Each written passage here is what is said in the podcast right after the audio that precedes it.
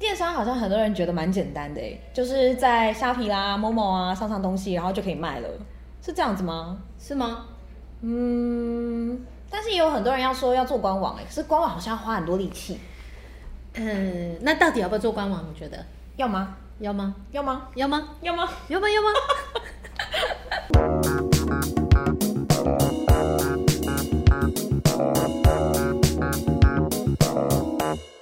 好，所以我们今天的题目是：电商到底要不要经营官网？嗯，那如果一旦我决定要聊 Ricky 的时候，我要选择哪一个开店平台或系统呢？嗯，好，欢迎收听今天的电商放手一搏。我是电商小白文文，我是我是 Peggy。哎，我没有取，我是不是要取一个什么电商小大白？还是什么？好，我想一下，下一集，下一集我再公布。今天有电商老熊，哎，老熊，好，老熊，你是不是小白？你是不是不想活了？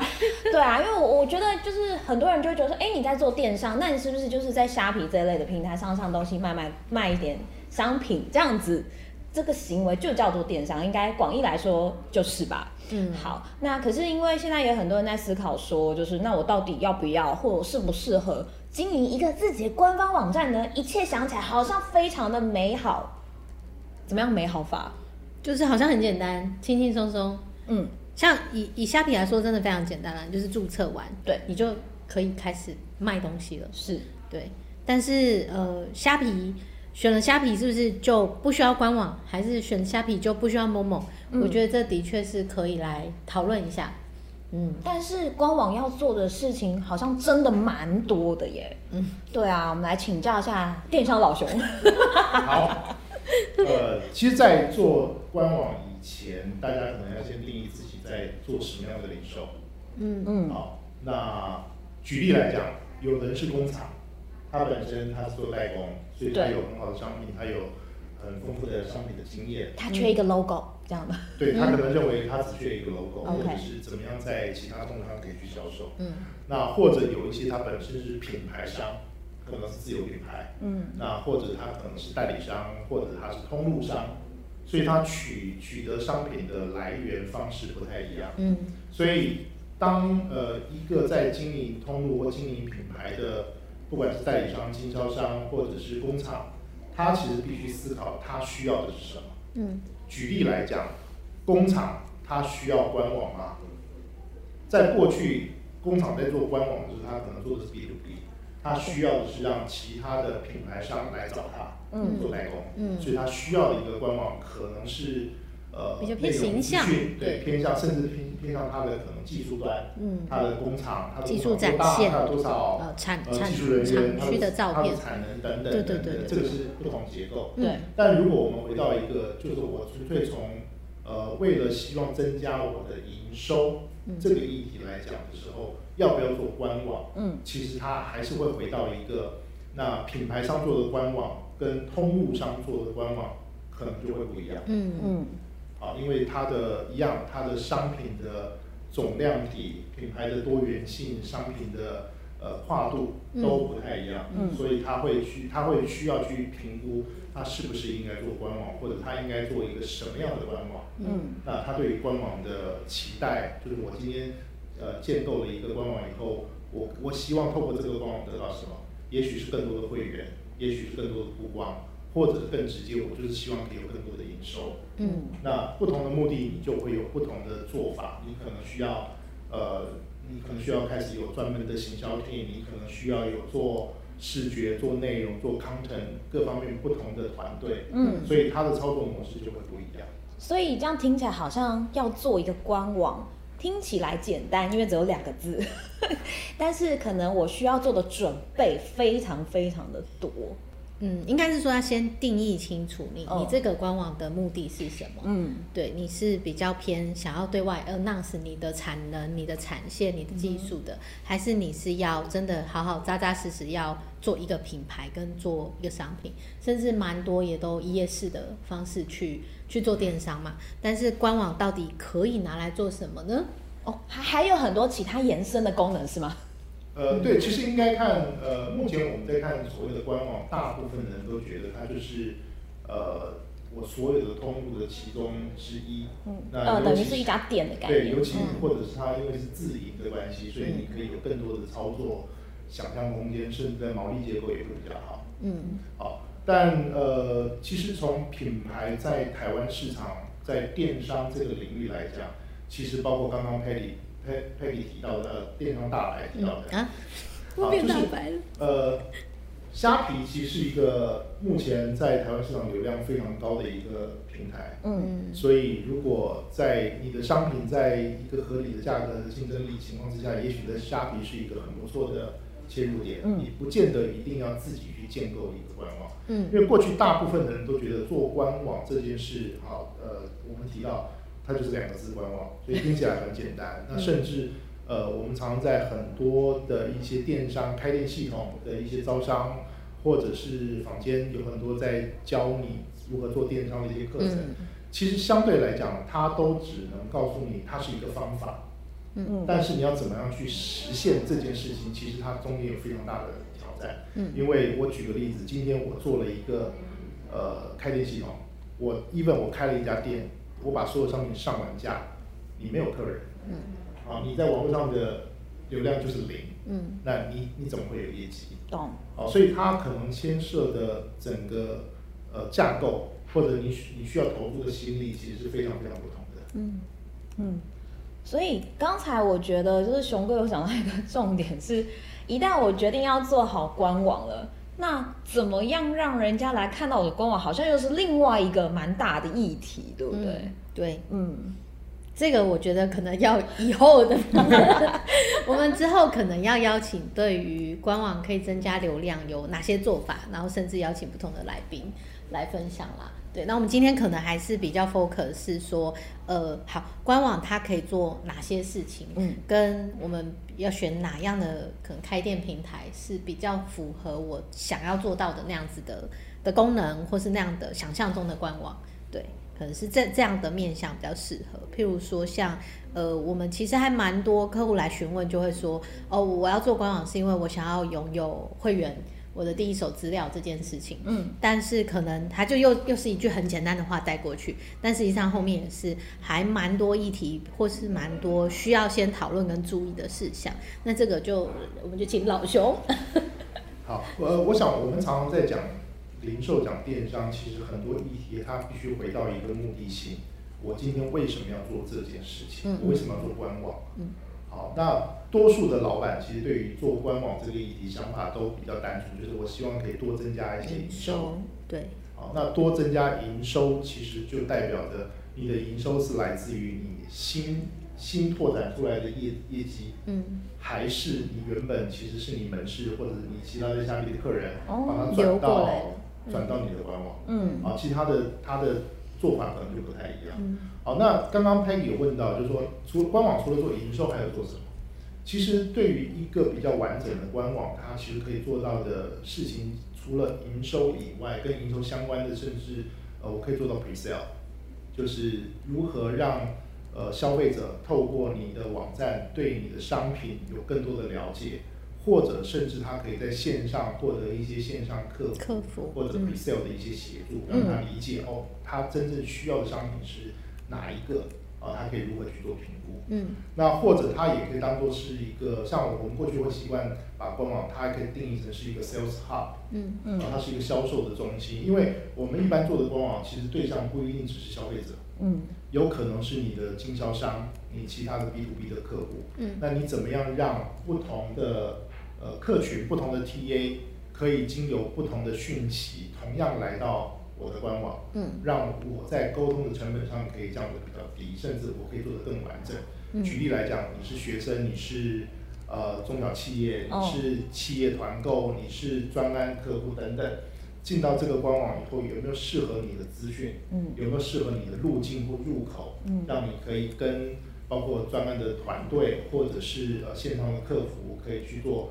更紧密的沟通，啊，这个是我们定义，它可以是一个 sales hub 的概念。嗯，那另外你也可以把它当做是一个呃社群互动的 landing，好，因为很多人在脸书、在 Instagram、在 YouTube 甚至在 Line Line 上面可能会有很多的互动。嗯，但是我如何让这样的一些资讯资源可以慢慢回归到我的官网里面？未来可能在我的官网，我可以有更多、更好、更简单、易易懂的 FAQ。嗯，所以一个不熟悉的新会员、嗯、新客户进到这个网站，他可以很容易得到他需要的资源或资讯。嗯，哦，这个它也可以是一个类似像客服或社群的一个中心。嗯，哦，所以其实官网它本身可以做的事情很多。嗯，那只是看我们在呃对于官网建构以后，我们希望它产生的目的跟意义在哪里？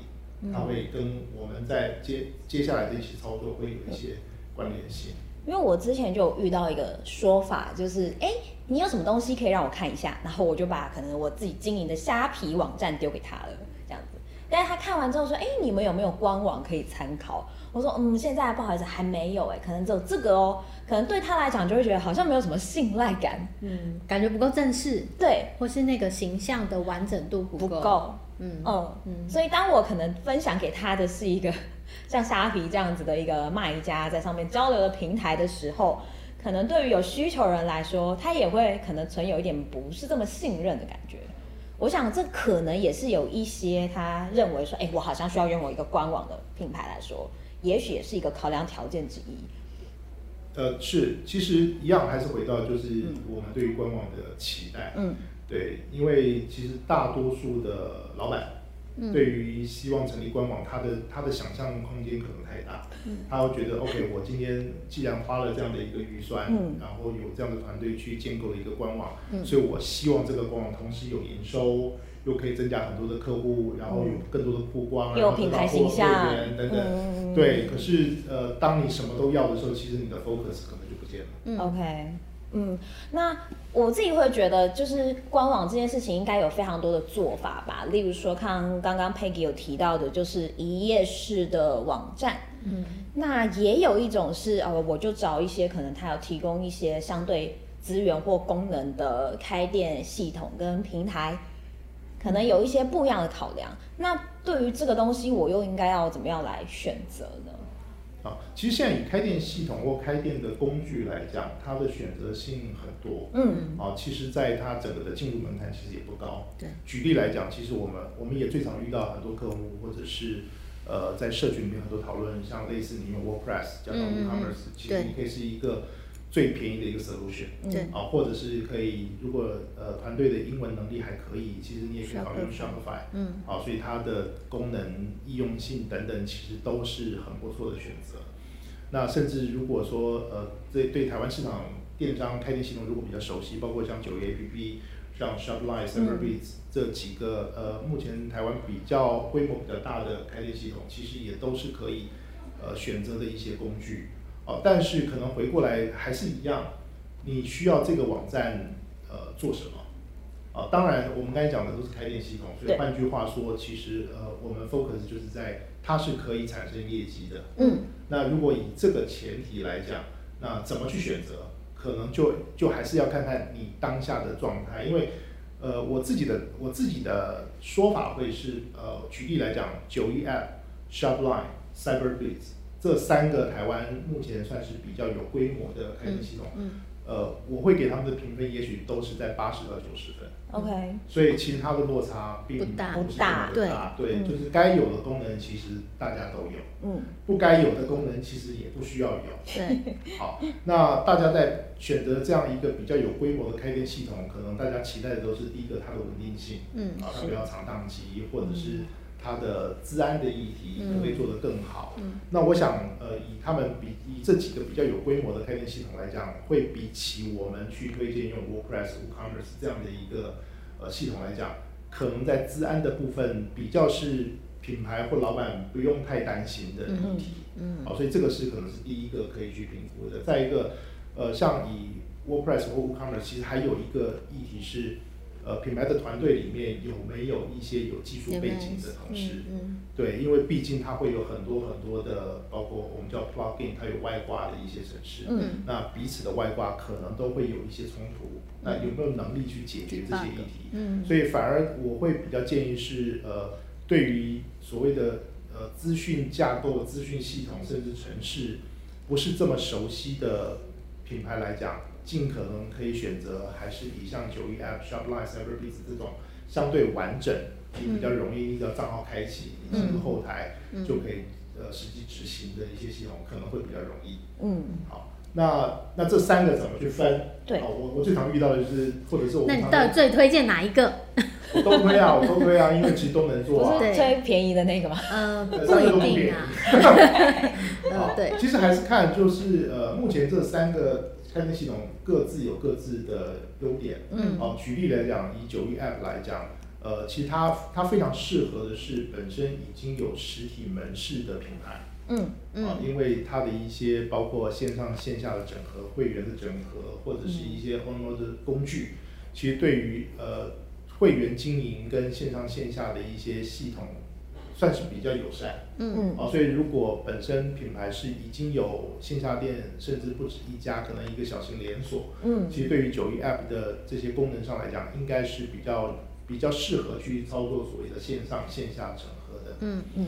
好，那 Shopify 跟 Cyberbiz 目前看起来，其实对于纯线上，或者他们其实也开始呃陆续的针对线下的一些品牌，也推出了一些功能。嗯，哦，我我想它大概一样，就是我们讲八十分到九十分的一个取舍，所以品牌可以自己去更深入的去了解一下。嗯，对，那大致上可以做一个这样的一个分别。因为其实他们在，例如说像是有兴趣，你大家可以去网络上搜寻一些相关资料，他们在提供，其实他们都有提供试用三十天这样的申请机制啦。对，所以大家可以去摸摸看。只是大部分的人都还是一知半解，就选了，哎，那我就先选某一个，然后选了以后才发现。好像跟我想象中的不太一样，对，好像不行。网络上有时候会看到一些转让的，哎，转让的，转让很多是因为做不下去。OK，对对对，嗯。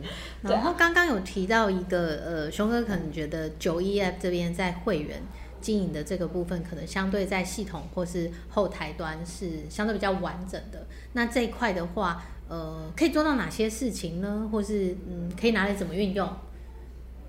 这个问题这么大，哎，那我们要下一集了吗？好的。呃，其实应该讲就是会员的议题，呃，我我觉得会员这个议题在现在的电商领域里面，呃，是一个大家都想讨论的议题。嗯。但是它是一个相对呃范围范畴很大，嗯，你很难去巨细靡遗的去叙述的一种一种经营方式。嗯。呃，举例来讲。嗯，我讲一个比较偏激的数数字啊。过去其实我们会有一段话叫做“百分之二十的会员创造百分之八十的营收”。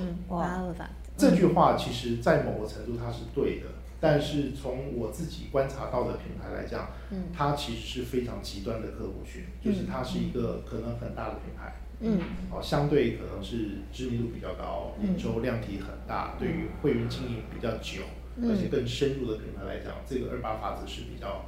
适合的，嗯，但其实你如果讲到一般的新进电商领域，或者是比较比较规模比较小的品牌来讲，其实它的二八法则会很可怕，就是反过来的。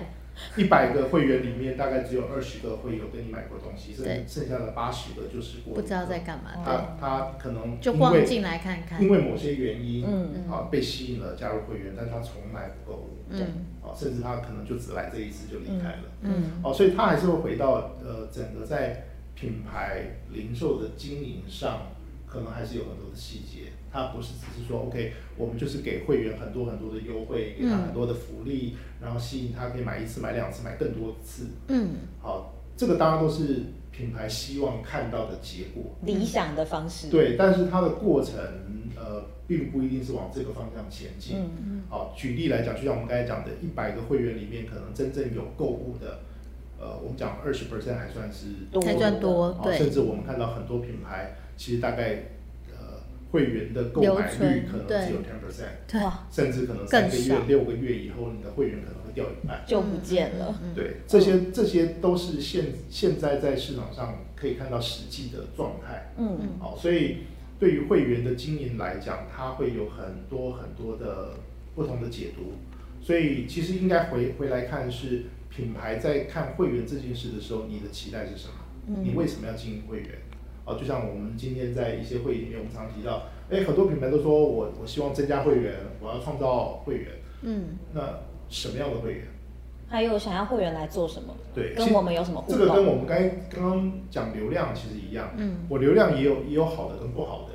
嗯，我的会员其实有真的跟假的。嗯，啊，其实现在很多，甚至呃，甚至很多呃，大家可以在那个一些社群媒体上面有看到，哎、嗯，有人会分享说，OK，一呃，只要五万块可以增加多少粉丝？对，而且是真人真人分享或者是口碑等等。嗯，那其实一样，会员，我今天要的会员到底是只是充会员数，还是我希望去可以获得真正有品质、有价值、对于品牌是有帮助的会员？嗯，好，那对品牌有帮助的会员是什么？会举例人，你对你告诉我，如果对品牌来讲，你觉得什么样的会员对你是最有最有价值的？呃，我觉得不一定要购买的金额很高，但是可能购买的频次可以多一点。的会员，很棒。我我有不同想法。我觉得是虽然呃买或不买这件事情不一定哦，可是他会去推给朋友。是哦，所以这样子的一个口碑，嗯，其实对于品牌来讲，可能帮助一样很大。他不一定真的要去做消费，嗯嗯。可是我们现在呃看到很多的平台或者系统，大家在经营会员的时候，其实很一直都在强调的是。会员的购买频次，嗯，会员的购买客单价，我们讲 RFM 贡献度，最近是不是会有来？然后他买了多少次？每次来的消费金额，对，嗯，那这个当然是一个我们比较容易得到的指标，嗯，啊，但是除了这样的会员以外，我怎么样去鼓励？这些会员可以再去做更更多的分享或活动，嗯，哦，所以这个也衍生出来，后来其实会有所谓的我们叫团购，还社团，对，或者我们叫加一啊，member，对。对，呃，你一个会员再带一个新的会员进来，我可以给你更多的优惠或者权利或者是福利等等。我想会员的操作其实有很多的不同的面向，但是呃，我想提醒的是。会员他他真的不是只是数量，嗯，哦，我今天不是要去冲七十万、八十万、一百万的会员数，哦，其实呃，在过去我们看到很多脸书的社团，其实你看到他的追踪数、他的粉丝数，其实是非常高的，对，哦，我我记得我们曾经有一个客户，Peggy 可能也记得，我们有一个客户，他的粉丝量有三十四万，对，哇，但他的官网完全没有流量，不到三万块，对，因为因为这些人并不是真的来。买东西的，嗯，他可能因为某些原因打卡，对，因为还有办什么抽奖活动，我只是来抽奖，他来参加了这些活动，所以他变成是你的粉丝，但是他对于你这个品牌其实是没有太大贡献度的，嗯嗯，对，所以呃，真的还是回来看，其实每一个我们常讲在做零售，其实我们看的都是各种。数据，对，其实最重要的是如何去判断这个数据是有意义的、有价值的。嗯，如何把有意义、有价值的数据可以再放大？嗯嗯，这个才是我们在经营零售很重要的一个环节。嗯，哇，会员经营这块感觉好像真的不太容易做，而且不是那种短时间就可以让你看到效果的一件事情。可以啦，可以买啊。直接就有效，没有值啦，对不对？如果我希望可以从会员当中跟他们多一点互动，进而引发他们可以来买我东西，嗯，或者帮你做推荐，对，过程应该是非常非常长的，然后而且感觉就是我好像真的要用心跟他们交朋友，跟他们去做一些平常的沟通或者是交流，所以我现在其实会看到很多。可能不是很大的品牌，但是他们却经有一些像社团方面的经营，鼓励大家，你可以上来，例如说分享自己的东西，嗯、我买的使用心得，嗯、甚至是哎，我这个东西我可能买了之后，我发现我好像不适用，那我在社团二手卖给别人，这样子的一些互动跟交流，都觉得哎，好像这个品牌虽然不大。但是也还蛮蛮让人家觉得可以参考，或是很有信任感的一种经营方式。嗯、我觉得好像这种讲比较接地气，是不是？嗯，应该是说大部分的大品牌好了，嗯、他们其实很难做到这件事。OK，对。但是如果你真的有用心在经营，跟你你的潜在或是已经是的消费者互动，其实他们都会更认真的去帮你推广。嗯，对。那大品牌因为他们有预算嘛。所以他们也许也不是那么需要这样的人，当然有是很好，可是他因为他们有预算的方向，可以去操作各种的广告或是各种的形象广告，对啊，像苹果好了，苹果没有社团，但是有喜欢苹果的人自己会创社团哦，对，有喜欢的苹果的人自己会开 YouTube 频道分享。嗯、对，所以其实只要你的商品够好，对，我有我觉得好像真的所有的环节啦，最终还是回到呃你的商品是不是消费者需要的，或是真的有帮助到他达到他想要的，那他就会再去帮你扩散。那至于官网这件事情呢，我是觉得要 就是要做，要一定要做，就是。呃，苹果的官网以前也不能购物，后后来才能购物嘛。嗯、对，所以其实大家都行路的概念，对，以前是很形象那种科技很 fancy 的感觉，但是后来他开始可以购物啦，他也开始做一些呃物流上面的一些优化，像一开始你可能没有办法 tracking 到你的货态怎么样，对他们都有在做这样的优化，所以你会发现到官网还是得做，但是要怎么做？跟你要怎么去跟呃在官网上面去发布你的讯息，对，这些我都觉得是还蛮重要的细节。那会员的部分，我觉得今天熊哥也讲到蛮多。我我自己觉得比较比较重要的就是，我们蛮多客户，包含我们呃公司内部有时候真的数据在讨论的时候，都会把一些指标呃困住自己。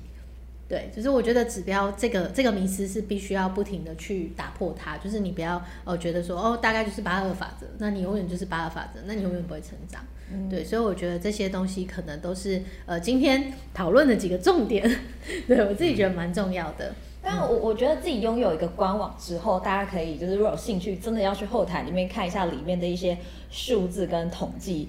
真的就会发现，哎，有蛮多很好玩的地方，或者是会让你产生很多疑问的地方。例如说，我自己很印象很深刻的是，原来我发现有这么多人加入会员，但是呢，他的呃第一次使用的会员优惠，居然有非常多的人是没有用过的，就过期了。对。对，这是我就是在观察，就是会员加入跟他们使用一些可能第一次可以使用优惠当中，发现的非常惊讶的一件事情，嗯、就是来一百个，然后八十个人路过。对，真的是只有路过。他加入之后，不知道为什么原因，他就没有再后续了，可能也再也没有回来过了。嗯，这真的是我自己觉得很惊讶的一块。嗯，就是觉得原来是这个样子啊。所以真的就是，如果你已经是一个哎，可能小有成的品牌，真的就是要好好珍惜一下你现有会来给你买东西的会员们，因为他们真的是非常的珍贵。嗯，对。